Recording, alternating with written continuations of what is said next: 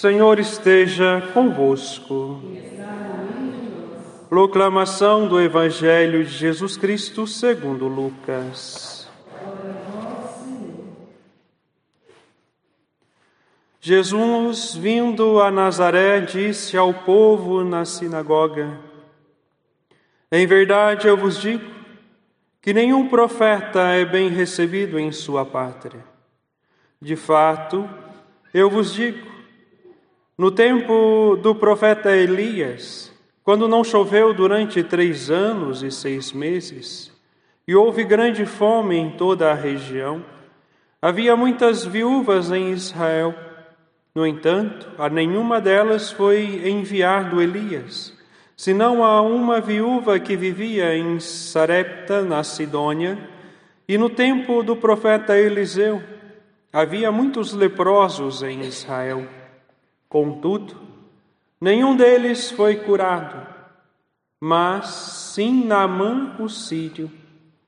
Quando ouviram estas palavras de Jesus, todos na sinagoga ficaram furiosos.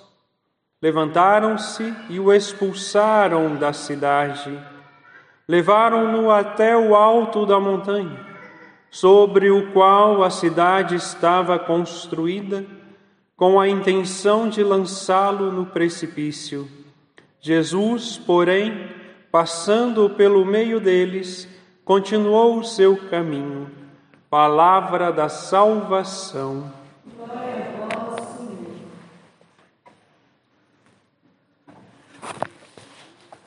Meus amados irmãos e irmãs, diante da liturgia da palavra de hoje, nós somos chamados a refletir sobre a graça batismal que está sobre cada um de nós. Mas como assim, padre? Fala de Naamã, fala da perseguição a Jesus. Porém, é preciso caminhar para entender a dimensão daquilo que prefigura já a primeira leitura. Por exemplo, a prodigiosa cura de Namã, o leproso sírio, nas águas do Rio Jordão é símbolo do batismo que purifica o homem do pecado. Já é a prefiguração do batismo de Jesus. Veja, as águas do Rio Jordão, que foram santificadas pelo batismo de Jesus, são prelúdios das águas batismais que trazem de Cristo o poder regenerador. Portanto, assim como Naamã se lava no rio, foi purificado da lepra e sua carne volta a ser como a de uma criança. Assim também o cristão é levado pela água do batismo, lavado, desculpa, lavado pela água do batismo, e ali ele renasce para a vida nova, uma vida em Cristo, uma vida de santidade, uma vida de pureza. Portanto, a partir do nosso batismo, nós renascemos para esta vida nova. Portanto, é preciso também entender que o batismo não confirma no estado de graça. Como assim? Purifica do pecado, mas deixa o homem nas suas condições de fraqueza, de fragilidade, de modo que a abstenção do pecado e fruto de dura luta contra o mal é de contínua fidelidade à graça, ou seja, e de contínua fidelidade à graça. Portanto, é preciso valorizar esta graça valorizar a virtude purificadora e regenera, regeneradora do batismo, dando-lhe lugar na própria vida, deixando-a penetrar na profundeza do próprio ser. E como isso se torna possível na vida do cristão? Portanto, a partir do batismo, nos é dado a graça santificante que nos aproxima de Deus.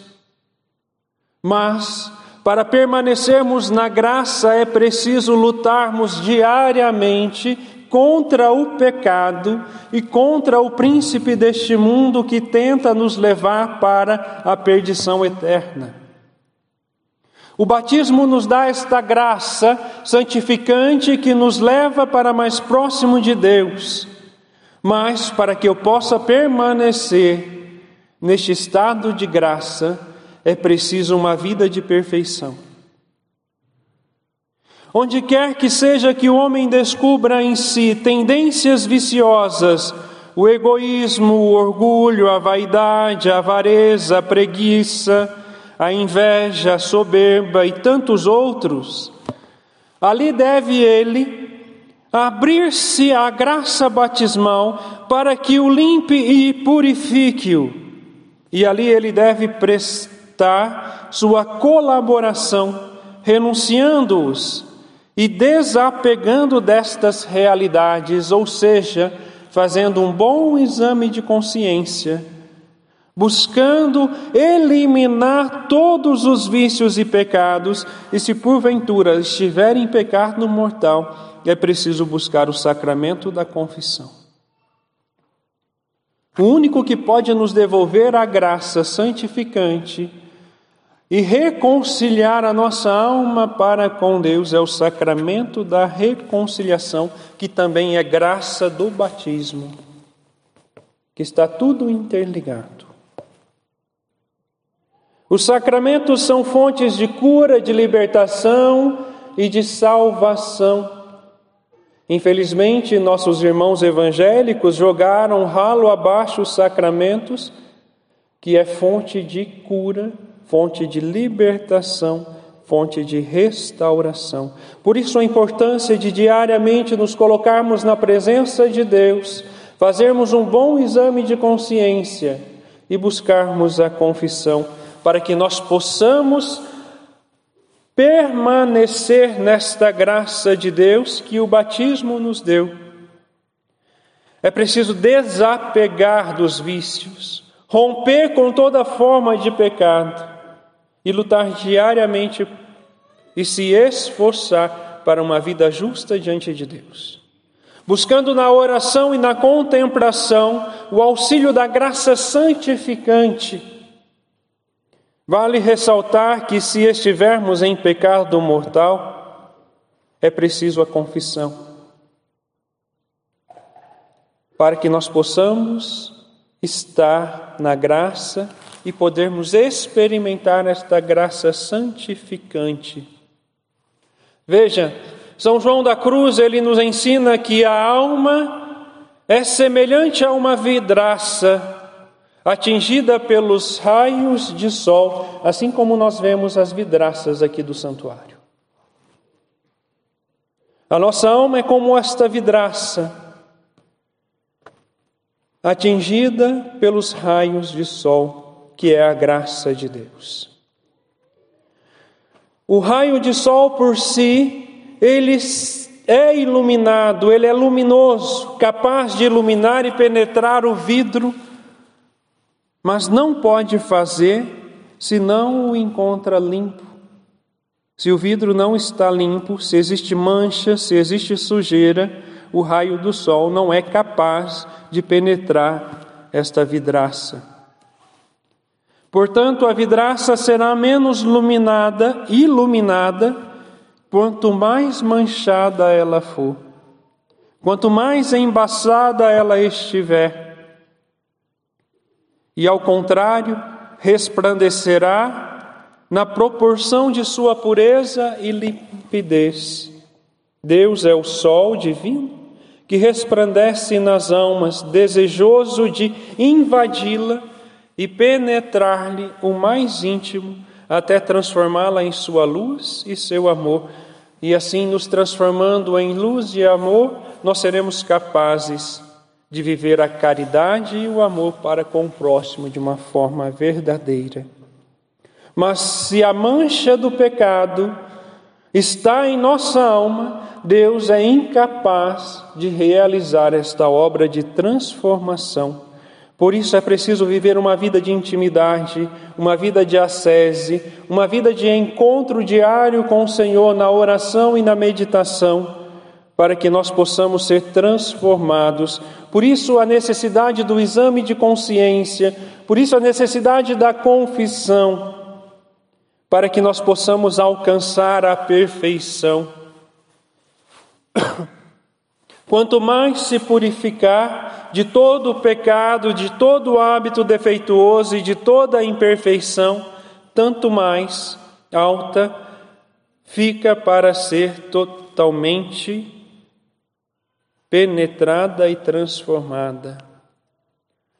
Portanto, o único que pode nos lavar e purificar é o próprio Deus através dos sacramentos, e para isso é preciso se dispor, se humilhar o batismo tira né, esta, o batismo nos dá esta graça e o pecado tira, expulsa, expulsa Deus da nossa alma.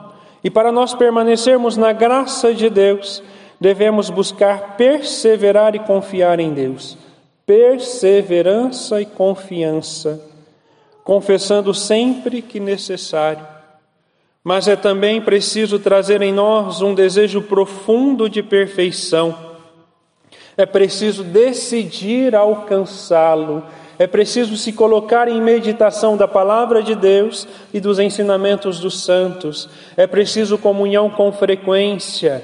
É preciso oração. Ensina-nos Santo Afonso também em um de seus escritos. Para que nós possamos permanecer fiéis, é preciso contar com a graça de Deus e uma vida de intimidade na oração e na perseverança. Mas aquele que permanece fiel a Deus, que vive uma vida de santidade, que busca dar exemplos e testemunhos, também corre o risco de ser rejeitado, assim como Jesus foi.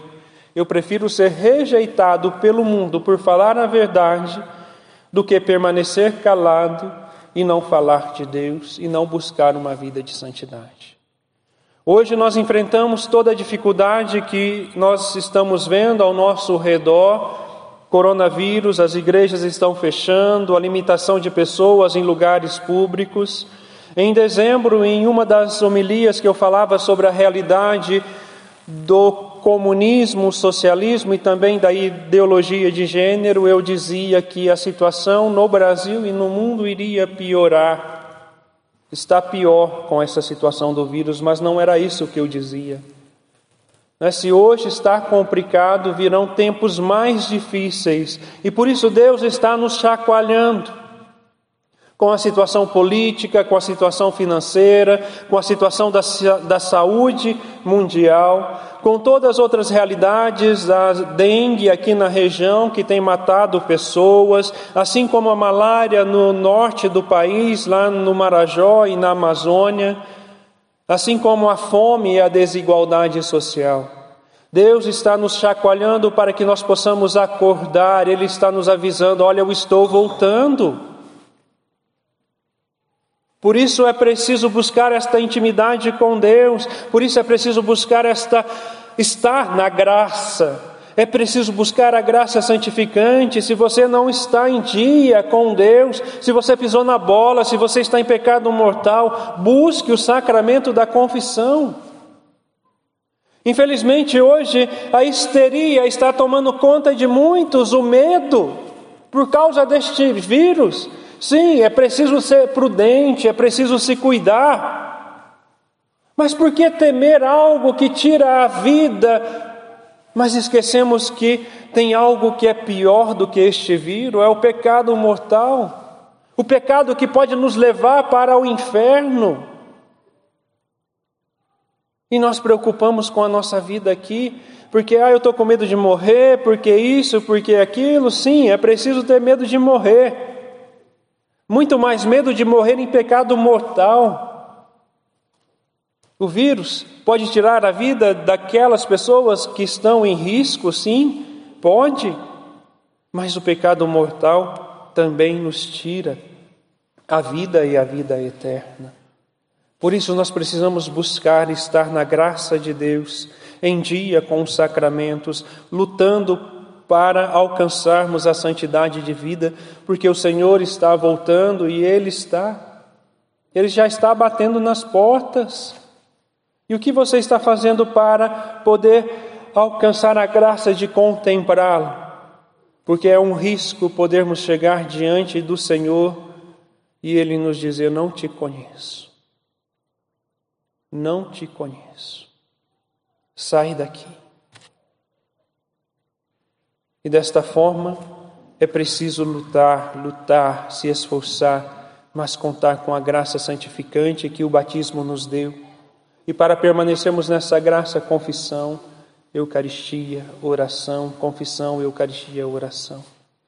E assim nós alcançaremos a santidade de vida que o Senhor tanto deseja para conosco. Sede santos, assim como eu sou santo. Este é o projeto original de Deus para cada ser humano. E Ele quer que todos se salvem, e o tempo é agora, é para hoje. Louvado seja o nosso Senhor Jesus Cristo.